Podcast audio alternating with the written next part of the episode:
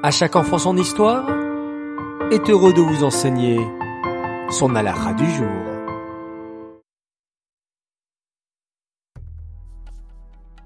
Bokertov les enfants, j'espère que vous allez bien et que vous avez bien dormi. Baou Hashem. Alors voilà, après plusieurs jours de halachot sur la tzedaka, nous avons terminé notre étude.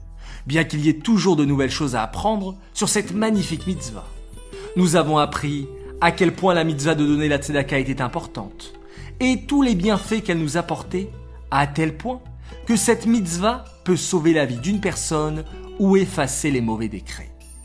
Nous savons maintenant à quel point il est important de donner la tzedaka en cachette et en essayant le plus possible de ne pas faire honte aux pauvres qui reçoivent notre argent. Nous savons aussi qu'il est très important de donner la tzedaka avant de commencer la tefila le matin. Enfin, nous avons appris que la mitzvah de Gemilut Rasadim pouvait se faire avec n'importe quelle personne en lui apportant de l'aide ou en lui rendant service.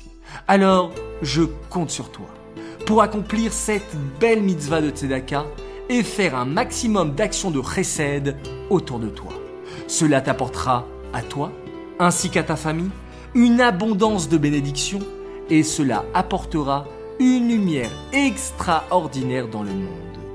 Merci et bravo à toi de nous avoir accompagnés et d'avoir appris ces alachot chaque jour et à bientôt pour une nouvelle série d'alachot.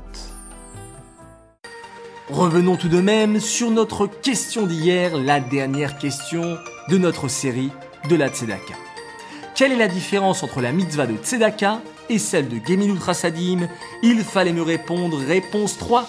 Les deux réponses sont justes, c'est-à-dire que la Tzedaka, c'est donner de l'argent, et c'est uniquement avec les pauvres, alors que Gemilut Rasadim, c'est apporter de l'argent ou de l'aide, et c'est pour les pauvres et aussi pour les riches.